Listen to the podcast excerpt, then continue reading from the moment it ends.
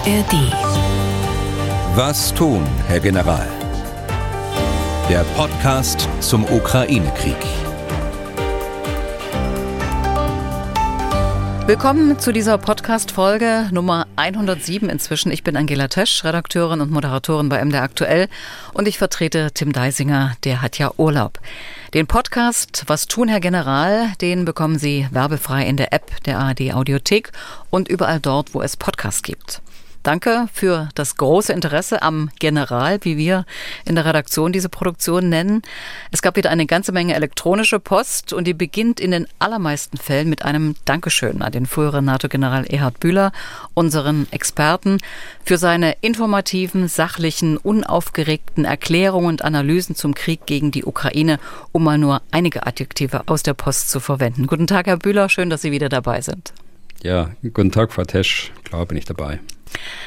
Wir bleiben heute dicht dran an den aktuellen Themen. Die kurz vor Ostern veröffentlichten US-Geheimdienstdokumente, die werfen viele weitere Fragen auf. In der vorangegangenen Podcast-Folge haben wir schon ausführlich darüber gesprochen. Herr Bühler, Sie haben einen Teil der Papiere, die im Internet veröffentlicht wurden, gelesen. Sie haben sie auch weitgehend oder Sie halten sie weitgehend für authentisch. Wenn man mal von einer Folie über die Verluste von Panzern und Fahrzeugen der russischen Streitkräfte absieht, wo Sie gesagt haben, plumpe Fälschung. Die Echtheit der Papiere, die Echtheit der Quellen äh, soll in den USA überprüft werden. Neu ist, äh, dass in den US-Medien inzwischen ein möglicher Urheber der Leaks präsentiert wird. Ein junger Mann, angestellt auf einer US-Militärbasis. Er soll die Geheimdienstinformationen von seinem Arbeitsplatz geschmuggelt haben. Herr Bühler, so geheim scheinen die Geheimdienstpapiere ja dann doch nicht gewesen zu sein, wenn jeder zivile Angestellte daran kommt, oder?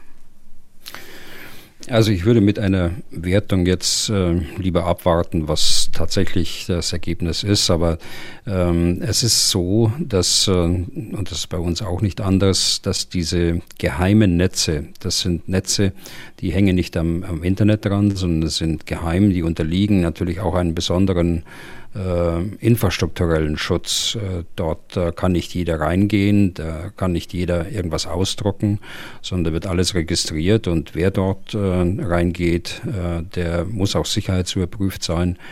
Gut, bei so einer äh, großen Streitmacht wie bei den Amerikanern, äh, die haben ihr, ihr rotes Netz, wie wir sagen, ausgedehnt auf alle Stützpunkte, die sie haben.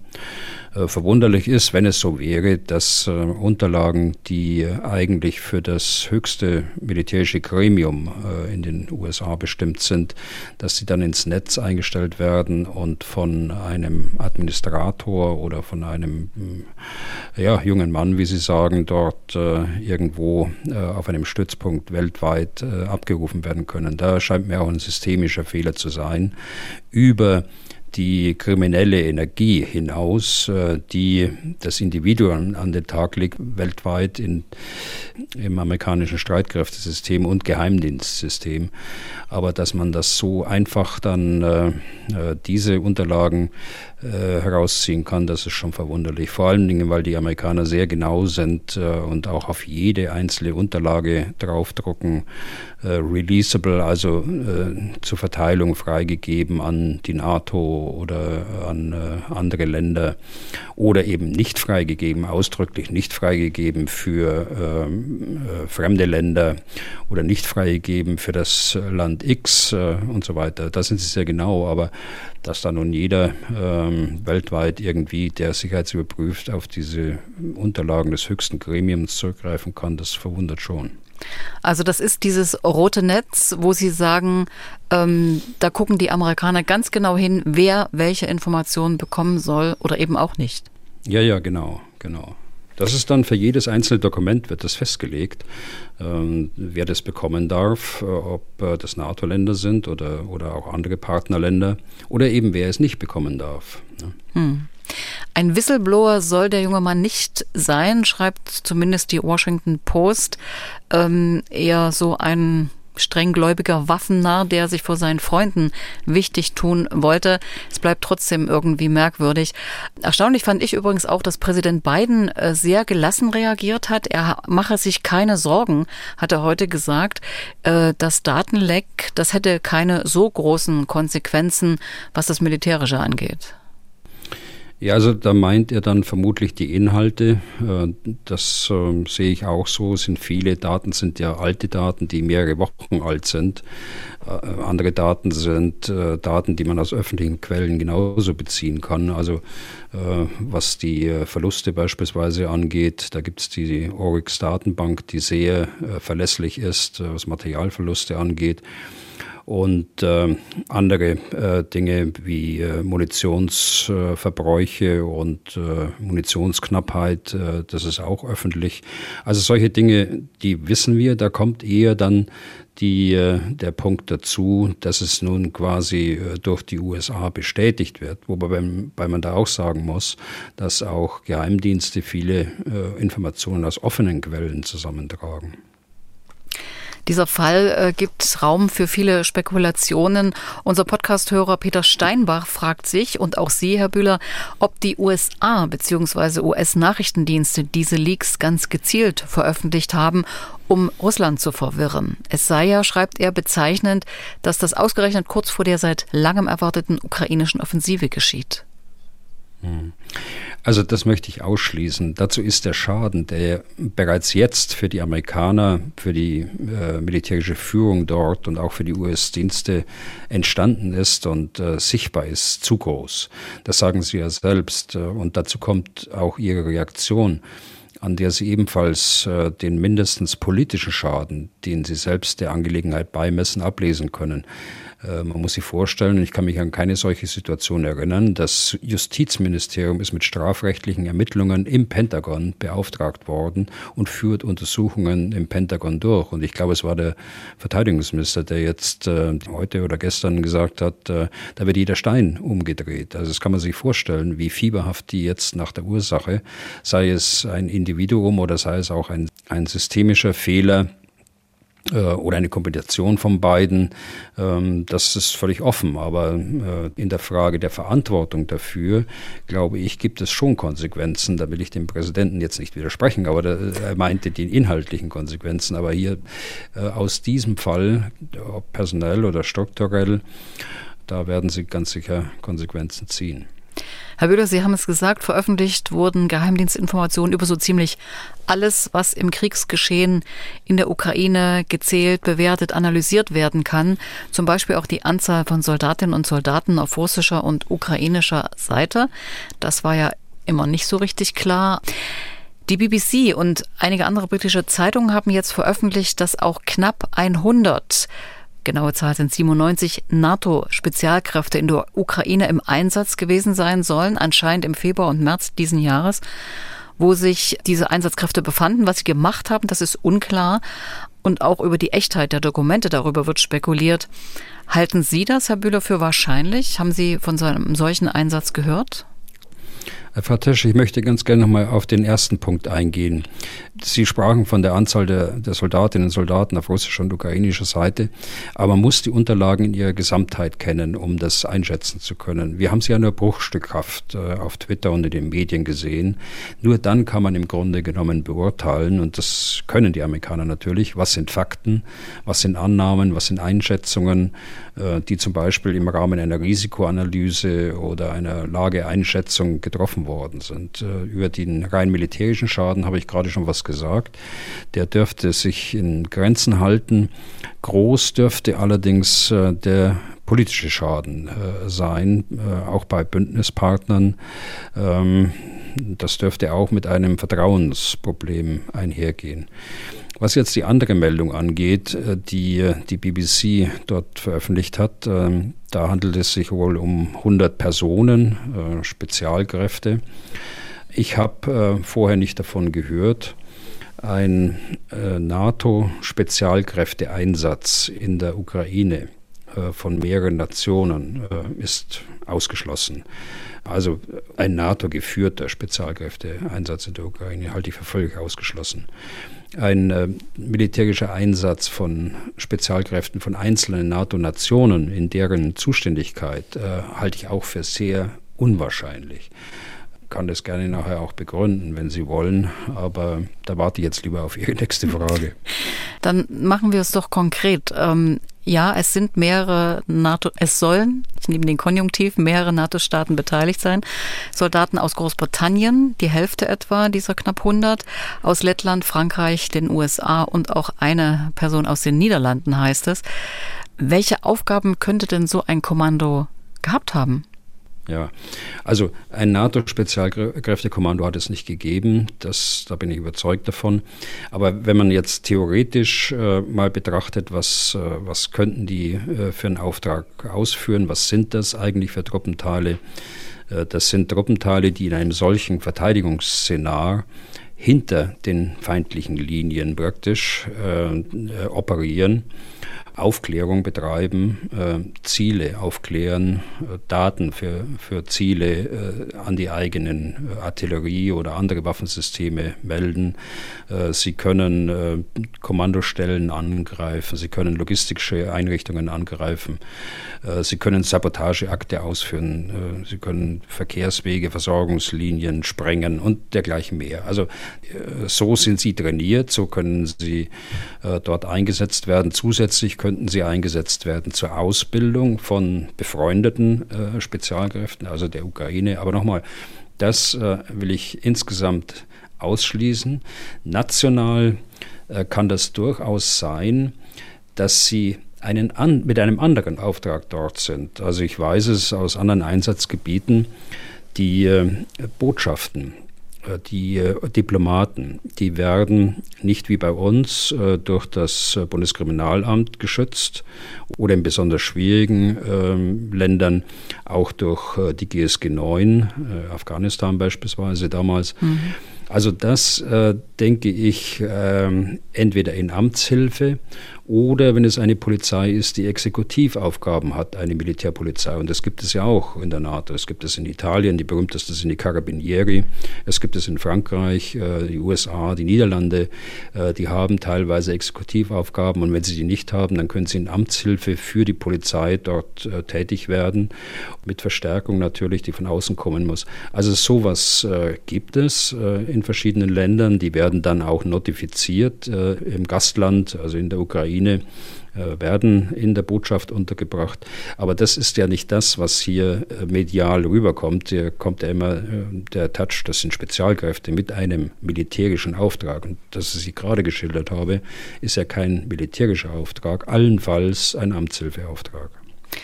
Wir wissen noch nicht ganz genau, was Sie da gemacht haben, aber Sie sagen, dass äh, die Soldaten dort sind und was auch immer für Aufgaben haben, wie Sie sie gerade beschrieben haben, widerspricht nicht Ihrer Auffassung, die Sie ja immer wieder verteidigt haben, im Podcast auch, dass die NATO kein Interesse hat und alles vermeiden wird, was sie Kriegspartei werden lässt. Nein, es widerspricht dem gar nicht. Äh, ich habe ja auch nicht, erstens habe ich nicht gesagt, dass sie dort sind. Ich habe gesagt, es ist eine Möglichkeit, ne, die, mhm. um, um auf das einzugehen, was in den Medien dort äh, geschrieben wird, beziehungsweise in den Unterlagen äh, da drin steht, äh, die da geleakt worden sind. Aber sie haben dort keinen militärischen Auftrag, äh, der, der in, den, in den Krieg mit einzugreifen, sondern sie schützen ihre Staatsbürger und ihre Diplomaten in der Botschaft. Und das tun sie auch, äh, wenn kein Krieg da ist. In Afghanistan waren wir nicht im Kriegszustand mit irgendeiner Partei dort. Äh, auch dort äh, sind äh, Spezialkräfte eingesetzt worden, militärische Spezialkräfte, unter den bestimmten rechtlichen Bedingungen des jeweiligen Entsendelands. Und das ist nicht ungewöhnlich, nichts Ungewöhnliches. Und ich, im Übrigen, dass hier kein Aufschrei durch die äh, politische Welt äh, geht insgesamt, das zeigt ja auch, äh, dass es durchaus auch bekannt ist, dass solche äh, Einsätze von äh, Militärpolizeien, die gleichzeitig Spezialkräfte auch sind, äh, dort auch stattfinden.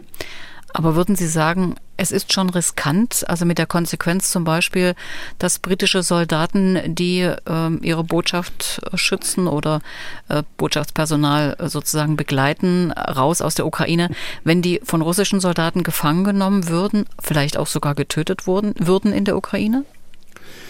Ja, sie sind ja keine Kombatanten in dem Sinne. Gut, das kann natürlich passieren, dass sie äh, zu Schaden kommen bei einem, bei der Bewachung der Botschaft, bei der, bei dem Schutz des Botschaftspersonals, bei der Evakuierung gegebenenfalls, äh, wie es ja schon mal der Fall war am Beginn des Krieges, sind ja äh, die meisten Botschaften sind ja verlegt worden aus Kiew. Jetzt sind sie wieder zurück mit einem etwas eingeschränkten Betrieb. Aber auch hier sind ja die Militärattachés, äh, die sind ja auch in der Ukraine der einzelnen Länder, das sind ja auch Militärs, aber sie haben eben keinen Kombatantenauftrag, sie, haben, äh, sie nehmen am Krieg nicht teil, sie sind äh, Diplomaten gleichgestellt, sie sind notifiziert bei der Gastregierung, das ist also kein Vergleich zu einem militärischen Auftrag in einem Kriegsfall. Hm. Ähm, aus dem britischen Verteidigungsministerium, die meisten Soldaten sollen ja von, aus Großbritannien kommen, da gab es keine Erklärung. In aller Kürze eine äh, Twitter-Meldung, wo vor Behauptungen gewarnt wurde, die das Potenzial hätten, Fehlinformationen zu verbreiten. Wenn das gar keine Kampfeinsätze sind, warum äh, demontiert man das nicht entschieden, um jegliche Spekulation aus der Welt zu schaffen? Also äh, es ist so, dass äh, einige Staaten grundsätzlich nicht öffentlich über ihre Spezialkräfte sprechen. Das ist so, das ist deren Policy. Und da tun sie sich dann schwer, was dazu zu sagen. Aber wenn es tatsächlich die Möglichkeit ist, die ich gerade äh, beschrieben habe, was schon häufiger eben stattgefunden hat und äh, tagtäglicher Auftrag der Carabinieri sind äh, der Italiener und anderer äh, Polizeikräfte, die gleichzeitig Spezialkräfte sind, dann hätte wie Sie schon sagen, ein Dementi ähm, vielleicht ähm, die Spekulationen äh, etwas niedriger hängen können, wenn auch, wenngleich sie trotzdem gekommen wären. Also äh, da machen wir uns ja nichts vor. Die Spekulationen und auch gerade äh, von russischer Propaganda wird es natürlich gerne genommen, äh, so ein Angebot dort, äh, das da geleakt worden ist. Es, ich weiß es nicht, kann ich Ihnen ehrlich sagen, aber die äh, Briten haben sich entschlossen dazu, bei ihrer Policy zu bleiben, nicht über Spezialkräfte zu sprechen. Mal sehen, was die nächsten Tage bringen. Mhm. Spekulationen gibt es auch und die gab es auch schon seit Beginn des Krieges über die Hilfe, Unterstützung äh, bei Koordinaten, bei Zielkoordinaten. Im Februar hat die Washington Post berichtet, dass bei der Mehrheit der Einsätze moderner Raketensysteme der USA eben die USA oder Verbündete die Koordinaten von Angriffszielen bereitstellen oder bestätigen. Ist das für Sie vorstellbar? Nein, ist nicht für mich vorstellbar. Da bleibe ich bei meiner Linie. Ich weiß, es hat äh, nach den Medienberichten ein hochrangiger Vertreter gesagt, aber da weiß man wieder nicht, wie hochrangig er ist. Und äh, ich bin mir da sehr sicher, sonst würde ich das so nicht sagen. Die, äh, die Linie, die politische Linie ist völlig klar in der NATO. Sie ist völlig klar in den USA und in den anderen Mitgliedstaaten der NATO. Also von daher äh, kann es das gar nicht geben, dass äh, Zieldaten äh, mitverwendet werden für die Bekämpfung äh, des russischen Aggressors. Wenn Sie Zieldaten, und wir müssen jetzt ein bisschen auch technisch werden, Zieldaten im sogenannten Targeting-Prozess für diejenigen, die etwas militärischen Hintergrund haben. Also wenn Zieldaten weitergegeben werden, die unverzüglich nach menschlicher Entscheidung natürlich, nicht automatisch, aber unverzüglich dann zu Waffenwirkung führen, dann ist zumindest die Gefahr hoch, dass sie da als Kombatant mit eingeschätzt werden. Und äh, ich glaube, da lässt sich keine Regierung drauf ein. Und äh, so wie ich es weiß, äh, wird militärisches Handeln in allen NATO-Staaten und gerade auch in, in den USA übersetzt in das, was das Militär darf und was es eben nicht darf. Und da bin ich mir ziemlich sicher, ohne dass ich jetzt meine Quelle sage, dass das nicht stattfindet. Aber Herr Bühler, ist es so abwegig, wenn Staaten wie die USA für viele Milliarden Euro, Dollar Waffen, Ausrüstung in die Ukraine liefern, wenn die dann nicht auch dafür sorgen wollen, dass die effektiv eingesetzt werden, dass Munition, von der es ja nicht so viel gibt, sozusagen effektiv eingesetzt wird? Ja, da beschreiben Sie sicher ein Dilemma, aber das ist eben so. Ich meine, sicher haben die, die Amerikaner Interesse, äh, dass ihre Waffen richtig eingesetzt werden. Sie müssen das mit den Ukrainern absprechen. Sie müssen, äh, wie andere Nationen auch, gewisse Regeln auch besprechen, unter anderem, dass diese Waffen nicht eingesetzt werden auf das äh, russische Kerngebiet, ich spreche jetzt nicht über die besetzten Gebiete oder annektierten Gebiete, sondern das Kerngebiet Russlands, äh, das gibt es ja und das äh, funktioniert auch. Aber das kann nicht so weit gehen, dass die, die Kräfte, die NATO-Kräfte, dann beim Einsatz dieser Waffensysteme und sei es nur zur Aufklärung äh, der, der Ziele eingesetzt werden. Das ist ein Kreislauf, der von der Aufklärung geht bis zur Waffenwirkung im Ziel. Und äh, wenn Sie dort äh, sich um die Aufklärung kümmern, ist das äh, genauso wichtig, als ob Sie den, den Abzug drücken bei der, bei der Waffe. Äh, das ist ein System. Und äh, da bin ich mir sehr sicher, dass es äh, hier keine Beteiligung gibt. Lageaufklärung, ja, unter Lageaufklärung äh, verstehen wir, wie sieht die große Lage aus, äh, wie sieht das aus mit, äh, mit Reserven, die da äh, möglicherweise herangeführt werden aus dem Osten Russlands beispielsweise. Ähm, was erkennt man dort über äh, Satellitenaufklärung und sowas. Solche Dinge, die äh, tauschen dann Geheimdienste aus, aber nicht diese scharfen ähm, Zieldaten, die unverzüglich dann äh, in Waffenwirkung umgesetzt werden können. Ein anderes Thema, das hat für Entsetzen gesorgt, ähm, nämlich ein weiteres sehr brutales Video, wo anscheinend ein ukrainischer Soldat von einem russischen Kämpfer ermordet wird, bestialisch ermordet wird, ihm wird der Kopf abgeschnitten. Herr Bühler, halten Sie das für echt? Das ähnelt ja so den IS-Enthauptungsvideos. Also ehrlich gesagt, ich habe mir das Video nicht angesehen. Es reicht mir ja schon, wie es beschrieben mhm. wird. Äh, ich weiß nicht, ob es echt ist, äh, aber ich glaube, das wird sich bald herausstellen. Äh, die Untersuchungen laufen ja dazu und Sie können an den Videodaten, das wissen Sie viel besser als ich, Sie können an den Videodaten sehr schnell feststellen, wo das aufgenommen worden ist, wann das aufgenommen worden ist. Äh, und äh, eine Spur führt ja auch zu einem früheren Wagner-Söldner, der jetzt in Schweden in Untersuchungshaft sitzt, äh, aus anderen Gründen, wegen illegaler Einreise, soweit ich weiß. Er hat ausgesagt, äh, nachdem ihm das Video mehrfach vorgeführt worden ist, er hat äh, ehemalige Mitkämpfer aus dieser Wagner-Soldateska wiedererkannt äh, und persönlich identifiziert. Also ich äh, gehe davon aus, dass man das irgendwann äh, wissen wird, ob das Video äh, tatsächlich echt ist. Es hat ja eine Reihe von schweren Verbrechen gegeben. Der ukrainische Präsident erinnert da immer wieder daran, durch Russen an den Ukrainern, aber auch einige Verbrechen durch Ukrainer an russischen Soldaten. Das sagt die UN-Menschenrechtskommission, dokumentiert das auch. Die ukrainische Regierung will auf jeden Fall juristische Aufklärung, drängt darauf. Herr Bühler, warum tauchen solche und einige andere Videos in den letzten Tagen mit getöteten Menschen in ukrainischen Uniformen gerade jetzt auf? Was glauben Sie? Ich glaube, das ist wichtig, was Sie gerade gesagt haben äh, zur juristischen Aufklärung.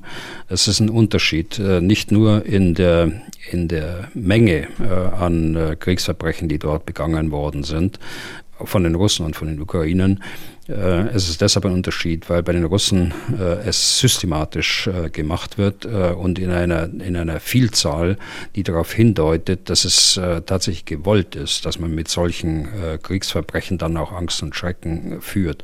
Und die andere Seite hatten, hatten sie auch betont, ja, wenn es im Einzelfall Verbrechen gegeben hat, Kriegsverbrechen, die durch Ukrainer durchgeführt worden sind, und da gibt es in der Tat eine, eine geringe Zahl, aber ich will das gar nicht relativieren, relativieren, Verbrechen ist Verbrechen, äh, dann wird das äh, die ukrainische Regierung äh, verfolgen und auch strafrechtlich verfolgen. So, warum tauchen diese, diese Videos gerade jetzt auf? Die Videos müssen ja von Gleichgesinnten aufgenommen worden sein, die an dieser Hinrichtung teilgenommen haben. Ähm, es ist das Video mit Triumph von den nationalistischen und russischen Kreisen aufgenommen worden auf, in den sozialen Medien und wird dort äh, als äh, ja, Heldentat äh, glorifiziert. Äh, um die Anerkennung in diesen Kreisen geht es offenbar. Und äh, zweitens äh, nochmal den Punkt Angst und Schrecken bei den Ukrainern auszulösen. Wobei bei dem Letzteren, da bin ich mir gar nicht äh, so sicher, dass es auch wirklich passiert. Äh, es wird äh, eher in die andere Richtung gehen, dass man bestärkt wird. Äh, wir dürfen diesen Krieg nicht verlieren. Wir müssen diesen Krieg gewinnen. Sonst kommen diese Konsequenzen, wie wir sie in Butscha und in anderen besetzten Gebieten passiert sind, auf uns zu. Also das ist, denke ich, ein Trugschluss, dass man hier mit Angst und Schrecken den Ukrainern äh, kommen kann. Man sieht es ja auch bei den, bei den äh, Luftangriffen, die den ganzen Winter über gegen die Energieinfrastruktur äh, geflogen worden sind und äh, die auch im Kern ähm, äh, ihren Zweck nicht erfüllt haben, nämlich Angst und Schrecken so einzujagen, dass die äh, Durchhaltefähigkeit, die Moral der Bevölker Bevölkerung nun ernsthaft beeinträchtigt worden ist. Könnte es auch ein Zeichen der Schwäche der russischen Armee und der Söldner, die für sie kämpfen, sein, weil eben dieser Krieg lange nicht so schnell gewonnen wurde, wie sie sich das vorgestellt haben? Ja, ähm, also das ist ein interessanter Gedanke. Ähm, Zeichen der Verrohung ist es auf, auf, der, auf der einen Seite, ähm, denn viele Wagner-Leute sind ja freigestellte Strafgefangene äh, Mörder und andere Gewalttäter. Äh, wir sprechen ja von Zehntausenden, die dort rekrutiert worden sind äh, in den Gefängnissen durch den Führer selbst der Wagner-Truppe, den Prigoschin. Also Zeichen der Verrohung, Schwäche. Ja, das ist ein interessanter Gedanke, aber den würde ich eben bei, dem, bei der Mehrzahl der, der Wagner-Leute nicht sehen. aber bei den anderen, bei den russischen Soldaten schon. Die Wagner-Leute, das stimmt schon, sind da immer im Fokus. Lässt sich beschreiben, in welcher Verfassung eigentlich russische Soldaten sind? Wie werden die motiviert? Sind die inzwischen gut ausgebildet? Ähm, das kann man sich ja, glaube ich, äh, vorstellen, wie es da in den Köpfen dieser Leute äh, aussieht. Die, äh, sie sehen ja ihre eigene Führung, die völlig zerstritten ist. Sie sehen die, äh, die Wagner-Führung auf der einen Seite, die militärische Führung auf der anderen Seite, die sich öffentlich äh, dort vorführen in Russland. Ähm, sie sehen, dass sie eigentlich keinen Erfolg haben über Monate hinweg, keinen grundsätzlichen Erfolg. man ist in einem monatelangen Abnutzungskrieg und äh, ja, sieht eigentlich keinen Fortschritt. Äh, von daher müssen die Soldaten, die russischen Soldaten, äh, zwangsläufig das Vertrauen in ihre Vorgesetzten verlieren, wenn sie jemals eins gehabt haben, füge ich gleich mit an und äh, äh, wahrscheinlich auch gegen die eigene politische Führung. Es gab ja viele, die die politische Führung auch per Video äh, aufgefordert haben, die Zustände zu beenden. Und das hat natürlich, äh, das kann man sich vorstellen, äh, Auswirkungen auf die Moral. Und äh, ich möchte nicht ähm, äh, spekulieren jetzt, aber ein entschlossener Angriff äh, gegen solche russischen Truppenteile mit äh, Soldaten, die ich so gerade geschildert habe, das scheint mir dann weniger die Kampfkraft ausschlaggebend zu sein, äh, sondern äh, der, wie wir sagen, der Gefechtswert. Und der schließt eben so Faktoren wie Willen und Moral und so weiter mit ein. Also da haben Sie durchaus recht. Äh, da haben wir lange nicht gesprochen davon, aber das äh, wird mit jedem äh, Tag und mit jedem, mit jeder Woche und jedem Monat, in der sich kein Erfolg einstellt, immer schwieriger werden, die ohnehin niedrige Moral, die die Russen bisher gezeigt haben, auch aufrechtzuerhalten. Sie haben gerade gesagt, äh, die Soldaten sehen ihre zerstrittene Führung. Ist da inzwischen das noch stärker eskaliert zwischen Putin im Kreml, der militärischen Führung? Ja, also es hat, ähm, das ist ja auch über diese geleakten Dokumente äh, veröffentlicht worden, äh, dass es äh, Anzeichen gibt, dass es ein Vermittlungsgespräch, das Putin sogar selbst geführt hat, äh, zwischen der militärischen Führung und der Wagner-Führung gegeben hat, weil sie sich eben öffentlich äh, schon bekämpft haben und äh, die Zusammenarbeit im Kampf selbst in der Ukraine zu wünschen übrig gelassen hat, von der einen Seite oder von der anderen Seite oder von beiden unterscheiden. Aber dieser Vermittlungsversuch, wenn er dann so stattgefunden hat, wie die Geheimdienste das da vermelden, äh, ist ja wenig durchgreifend und äh, nachhaltig. Äh, es gibt ja nach wie vor diese äh, Schwierigkeiten und die wird es äh, so lange geben, äh, wie man einen solchen Mann wie Prigozhin dann auch duldet mit einem an sich auch nach russischen Maßstäben gesetzwidrigen militärischen Organisation. Ich komme nochmal zurück nach diesem Einschub ähm, zur Moral der russischen Soldaten. Da gibt es zwei Hörerfragen. Carsten Bauer zum Beispiel fragt, was mit Soldaten passiert, die an der Front nicht mehr kämpfen wollen. Er habe im Gespräch mit Freunden äh, gehört, dass alle Armeen der Welt hinter der Front eine zweite Linie haben und dass diese aus Spezialeinheiten besteht, um fliehende bzw. desertierende Soldaten abzuschießen oder eben vor ein Standgericht zu stellen. Die Wagner-Söldner hätten das gemacht. Er fragt, wie ist das in der russischen Armee? Die Frage will ich gerne beantworten, aber erst muss ich, muss ich die äh, Behauptung der äh, Freunde von Herrn Bauer äh, richtigstellen. Sowas gibt es nicht. Und schon gar nicht in allen Armeen der Welt, dass es eine zweite Linie gibt, aus der heraus die Flüchtenden erschossen werden. Das gibt es nicht. Das haben wir erlebt in der, in der russischen Armee alleine bisher und insbesondere bei, den, bei der Wagner-Truppe da ist es tatsächlich so und da gibt es ja auch äh, Material in den, in den sozialen Medien darüber. Äh, bei der Armee äh, nicht in diesem Maße, aber es ist auch vorgekommen, auch da gibt es Material und auch Meldungen darüber. Hm. Simon aus Salzburg äh, hat auch eine Frage. Es gibt Berichte über ukrainische Soldaten, die in Deutschland, Polen oder Großbritannien ausgebildet werden und er fragt sich, haben die eigentlich auch versucht äh, zu flüchten? Weiß man das? Und wie sieht die rechtliche Lage zum Beispiel in Deutschland aus? Ob man sie zurückschickt, vor ein Militärgericht möglicherweise stellt? Also mir sind keine Berichte bekannt. Ähm, um die erste Frage zu beantworten, ob es Berichte gibt, jedenfalls nicht in Deutschland. Ähm, es mag den einen oder anderen Einzelfall geben, äh, den ich nicht kenne, in Polen oder Großbritannien. Äh, wie Herr Simon dort sagt. Ähm, grundsätzlich ist die, ist die rechtliche Lage in Deutschland und in Europa eigentlich äh, äh, gleich.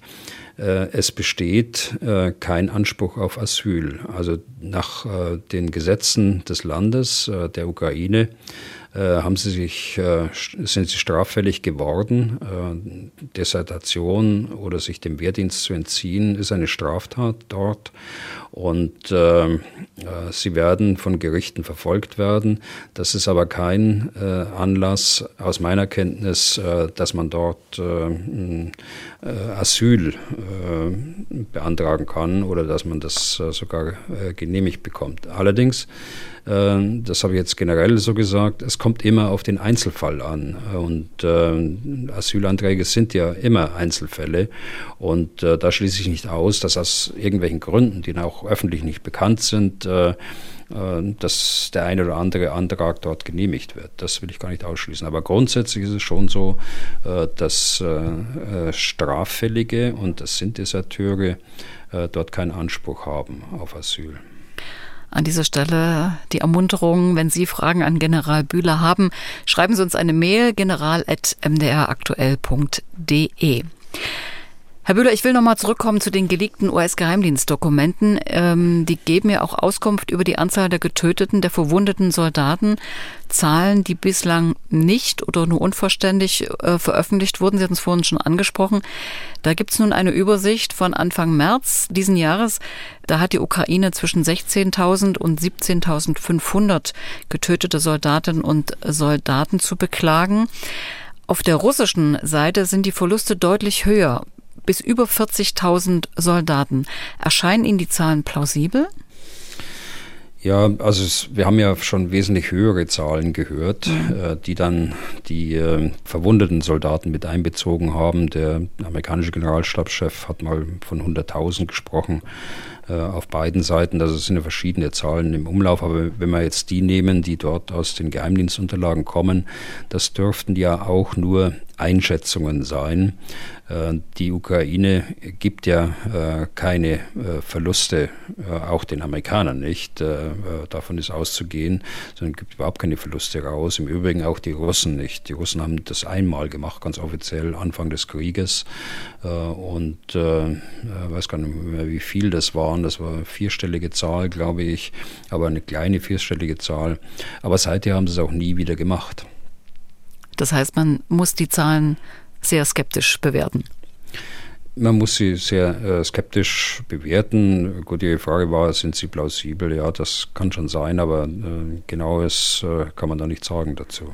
Und ist es dann auch möglich, dass die Russen wesentlich höhere Verluste haben als die Ukrainer? Oder äh, kann man es eben einfach gar nicht sagen, Fall. weil man die Zahlen nicht kennt? Ja, das auf jeden Fall. Das können Sie ja auch schon ableiten an dieser äh, schon heute schon benannten Oryx-Datenbank, äh, in dem jeder ähm, äh, abgeschossene Panzer registriert wird, auch mit Bild registriert wird und vom Schaden her dann auch auf die, den Schaden der, an der Besatzung äh, zurückgerechnet wird. Äh, also diese, diese Zahlen gibt es. Mhm. Mal so generell gefragt, Herr Bühler, ähm, die Geheimhaltung der eigenen Verluste, ist das vor allem eine Maßnahme, um die eigene Bevölkerung zu schonen oder um den Gegner im Unklaren zu lassen?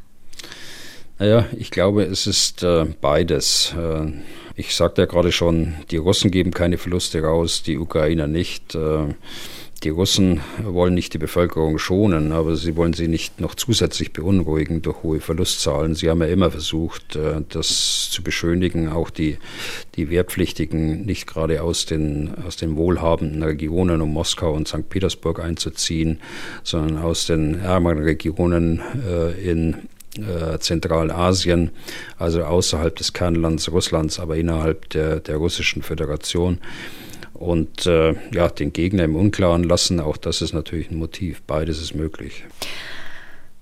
Zum Schluss gefragt, was müssen wir zur militärischen Lage in der Ukraine heute unbedingt noch besprechen? Ich habe zum Beispiel eine Frage. Polen will MiG-29 in die Ukraine schicken äh, Flugzeuge aus DDR-Beständen. Die Bundesregierung hat ja, hat ja gesagt, hat das genehmigt. Herr Bühler, deutsche Kampfjets, auch wenn sie schon ein bisschen älter sind, sollten ja erstmal nicht geliefert werden. Warum jetzt doch über diesen Umweg Polen? Naja, es sind ja keine deutschen Kampfjets, es sind ehemals äh, aus so sowjetischer Produktion. Das sind äh, Flugzeuge, die dann in der NVA geflogen sind. Anschließend haben es äh, meist die gleichen Piloten dann äh, in der Bundeswehr geflogen und äh, dann sind sie für einen symbolischen Preis nach Polen verkauft worden. Wir reden hier über äh, gut 20 Maschinen, die vorher in Rostock-Lage stationiert waren und jetzt eben in Polen sind. Die äh, Ukrainer fliegen das gleiche Muster. Äh, und ähm, insofern, insofern, ist es ein guter Zug, äh, dass die Polen jetzt ihre MiG-29 abgeben an die Ukrainer, denn sie haben schon etliche verloren im Laufe des Krieges und damit werden die Bestände aufgefüllt. Also es handelt sich nicht um deutsche und um westliche Flugzeuge, sondern um Flugzeuge, die die, die Ukrainer selbst auch fliegen. Und ich will ein Positives noch dazu sagen. Die Meldung kam ja heute Nachmittag äh, aus Polen, dass Polen das beantragt hat und äh, zwei Stunden später kam die Meldung, dass die Bundesregierung das schon genehmigt hat. Das zeugt von einer sehr guten äh, Zusammenarbeit bei beider Regierungen eigentlich, denn Eins ist äh, ausgeschlossen, dass äh, der Antrag dann äh, überraschend kam, sondern das war alles vorbereitet und äh, als die Polen haben ein bisschen Vorlauf gehabt bei der Veröffentlichung und dann kam gleich die, die Genehmigung hinterher. Das haben wir bei der Diskussion um Kampfpanzer etwas anders erlebt. Ja. Ja, genau. Es ist besser vorbereitet worden, glaube ich, äh, dass nicht einen politischen Zwiespalt dort äh, zwischen Bündnispartnern äh, schafft und eigentlich Klarheit schafft. Die andere Frage ist natürlich, das war in Ihrer ersten Frage mit versteckt, ist, ähm, dass unser Kanzler bei den Flugzeugen eine, eine rote Linie ja damals nach mhm. der Panzerentscheidung eingezogen hat. Ähm, wir haben ja damals schon gesagt, da ist ein Unterschied zwischen äh, Flugzeug und Flugzeug. Äh, dieses ist jetzt genehmigt worden und äh, die, der Druck wird bleiben auf westliche Kampfflugzeuge. Wobei ich auch sage, äh, diejenigen, die in der Luftwaffe geflogen werden, die sind nicht die äh, richtigen Mu Muster, die die äh, Ukraine braucht. Äh, die Ukraine braucht eher so ein in vielen Stückzahlen vorhandene F-16 beispielsweise von den Amerikanern, die von den meisten Bündnispartnern geflogen werden, wo es auch am meisten Ersatzteile gibt, die logistische Versorgbarkeit, Ausbildungsmöglichkeiten und, und, und. Also deutsche Flugzeuge sind da aus meiner Sicht militärisch, aber auch politisch äh, keine Frage. Aber rechnen Sie damit, dass die Debatte und der Druck jetzt wieder losgeht, eben auch Kampfjets zu schicken? Ja, die ist ja nie eingeschlafen. Die ist ja immer äh, eigentlich vorhanden gewesen, hat ja immer wieder von Zeit zu Zeit darauf hingewiesen. Und äh, ich muss sagen, mit einigem Recht, äh, denn sie verlieren eben äh, ihre Flugzeuge äh, über der Zeitachse und äh, sie brauchen die Flugzeuge, um ihren Luftraum auch schützen zu können, aber auch um die Waffenwirkung ausnutzen zu können von modernen Kampfflugzeugen. Und da sind wir jetzt bei dem Unterschied Unterschied zwischen den ehemals äh, sowjetischen Maschinen und äh, modernen Kampfjets. Ein moderner Kampfjet, der sieht heute, äh, oder der Pilot sieht, äh, sieht natürlich über seine Technik, die er dort an Bord hat, über, ich will jetzt nicht keine Geheimnisse verraten, aber über mehrere hundert Kilometer äh, kann er sehen, mehrere hundert Kilometer minus vielleicht. Und äh, das ist in älteren Maschinen nicht der Fall. Äh, nicht in den Maschinen der dritten Generation, wie wir sagen, oder der, der ersten Maschinen der vierten Generation, sondern da braucht man äh, modernere Muster dazu. Und wenn man das hat, dann kann man auch die modernen äh, Maschinen, die die Russen zweifellos haben. Und sie haben noch viel in der Hinterhand an der, an der, in der russischen Luftwaffe und in den russischen Luftstreitkräften, muss ich sagen, damit keine Verwechslungen kommen. Da ist ja wenig eingesetzt worden, weil sie Angst vor Verlusten haben durch die nach wie vor intakte ähm, äh, Luftverteidigung in der Ukraine. Also da äh, kann man dann mit eigenen äh, Flugzeugen auf weite Entfernung andere Flugzeuge erkennen und kann sie auch bekämpfen. Und diese Forderung wird die Ukraine äh, immer wieder erheben, äh, mindestens auf mittlere und lange Sicht. Haben Sie vom neuen äh, Bundesverteidigungsminister Boris Pistorius gehört, wie er in, dieser, in diesem Streit, in dieser Debatte argumentiert, wo er da steht? Ich habe äh, nur heute Nachmittag nach der polnischen Meldung dann gehört, dass er gesagt hat, äh, äh ich glaube wörtlich, die Entscheidung wird sehr schnell fallen. Das betrifft also aber die Genehmigung. Man, genau. Hm, hm. Also Sie meinen jetzt, ich meine, äh, was, was die modernen? Nein, das weiß ich nicht. Das weiß ich nicht. Hm. Andere Frage, die wir in jedem Podcast besprechen, seit Wochen schon. Wie lange können ukrainische Soldaten Bachmut noch halten? Ich äh, sage hier auch ausdrücklich, wir sprechen am Donnerstagabend miteinander. Die Lage kann sich also ändern, bis morgen am Freitag äh, der Podcast veröffentlicht wird. Mhm. Also die, die Lage äh, insgesamt, die große Lage am Boden ist äh, unverändert eigentlich äh, im Norden und äh, weiter in der Mitte, also Kremina und Avdivka und äh, Marinka im Bereich Donetsk.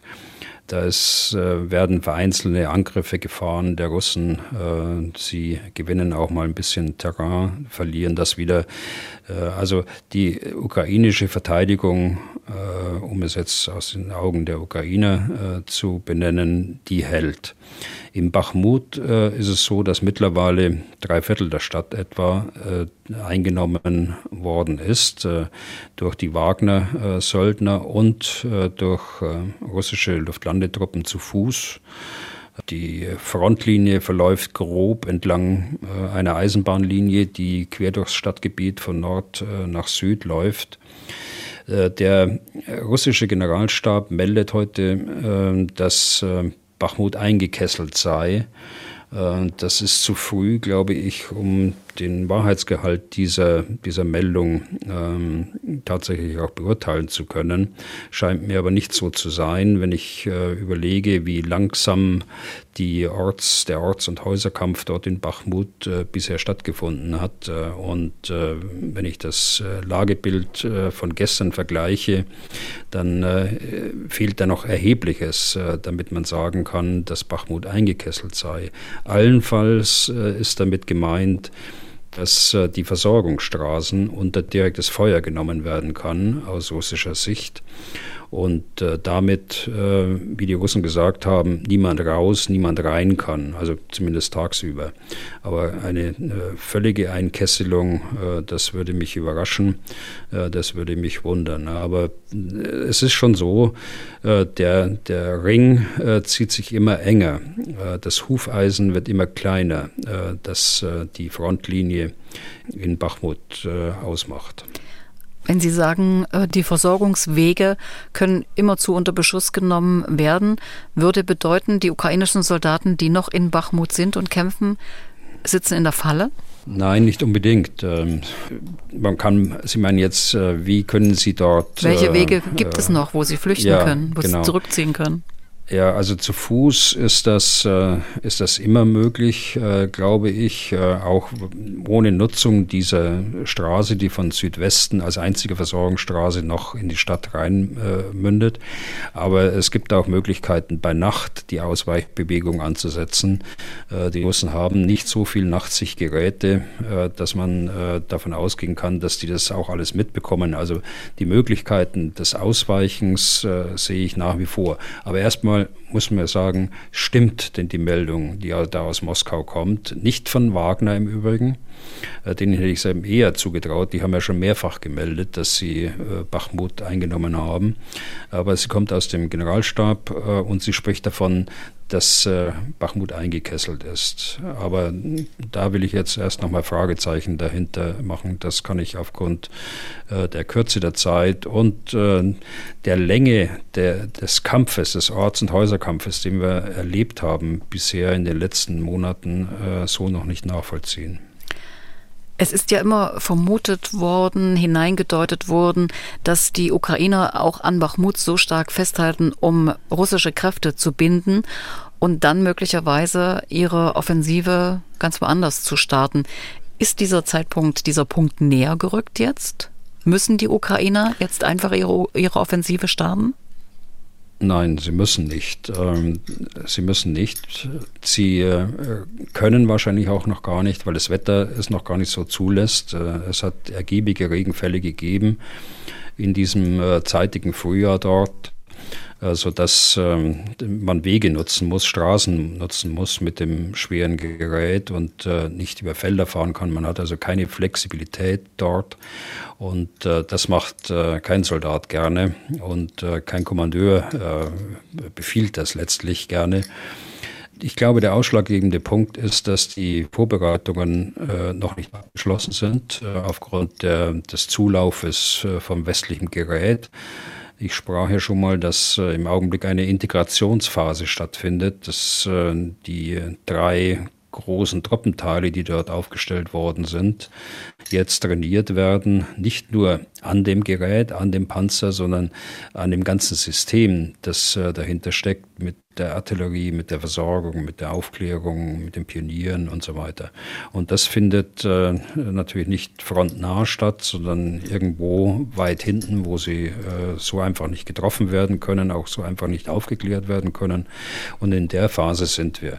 Wann sie wo eine Offensive äh, jetzt planen, da hat es eindeutige Aussagen gegeben äh, der ukrainischen Führung, jetzt auch gerade heute wieder und auch gestern, sie haben noch niemals äh, äh, Informationen geteilt, wo und wie sie irgendeine Offensive durchgeführt haben in der Vergangenheit und sie planen das auch nicht jetzt zu tun. Und gerade vor dem Hintergrund auch dieser Veröffentlichung von Geheimunterlagen wird es auch nicht stattfinden. Also da müssen wir uns noch gedulden. Trotzdem eine Frage, wenn Bachmut dann wirklich komplett eingenommen ist durch Russen oder Wagner-Söldner, was passiert dann? Moskau wird es feiern, trotz der hohen Verluste. Äh, die Ukrainer ziehen sich zurück. Wird es dann eine Atempause geben, weil beide die brauchen, beide Seiten? Ja, Atempause äh, in erster Linie äh, die Russen. Ne? Die, die Ukrainer werden die nächste Verteidigungsstellung äh, beziehen im äh, westlich äh, von, von Bachmut. Äh, einige Kilometer westlich davon und werden weiter dort verteidigen und werden weiter sich auf gesamter Front darauf einrichten, dass man irgendwo einen Schwerpunkt setzt und dann dort offensiv auch wird. Äh, die Russen auf der anderen Seite äh, werden das Gleiche erleben oder da werden wir das Gleiche erleben, wie wir es in äh, Sverodonetsk im letzten Sommer erlebt haben, Frühsommer. Die, als die Stadt dann endlich erobert war, da musste, ja, da stoppte eigentlich alles. Es ist klar, und das wird hier auch passieren, es muss eine völlige Umgliederung stattfinden. Die Verbände, die jetzt dort eingesetzt waren, sind für den Orts- und Häuserkampf optimiert und äh, können nicht ohne weiteres dann in das freie Gelände äh, hinter Bachmut angreifen. Das heißt, es erfordert einen völligen Neuansatz von Kräften, es erfordert eine Umgliederung, es fordert einen Neuansatz in der Logistik. Also das ist nicht so, äh, so schnell zu bewerkstelligen. Und Reserven, die man jetzt hier äh, ad hoc einführen könnte, wenn es wirklich so weit wäre, um den, um den Erfolg auszunutzen, die kann ich nicht erkennen. Danke, Herr Bühler. Das soll es für heute gewesen sein. Was tun, Herr General, wieder am Dienstag mit Erhard Bühler, unserem Experten für militärische, militärpolitische und sicherheitspolitische Fragen. Sie finden den Podcast auf mdr.de, in der ARD Audiothek und überall dort, wo es Podcasts gibt. Tschüss, Herr Bühler. Tschüss, Frau Tesch. Dann bis Dienstag. Was tun, Herr General? Der Podcast zum Ukraine-Krieg.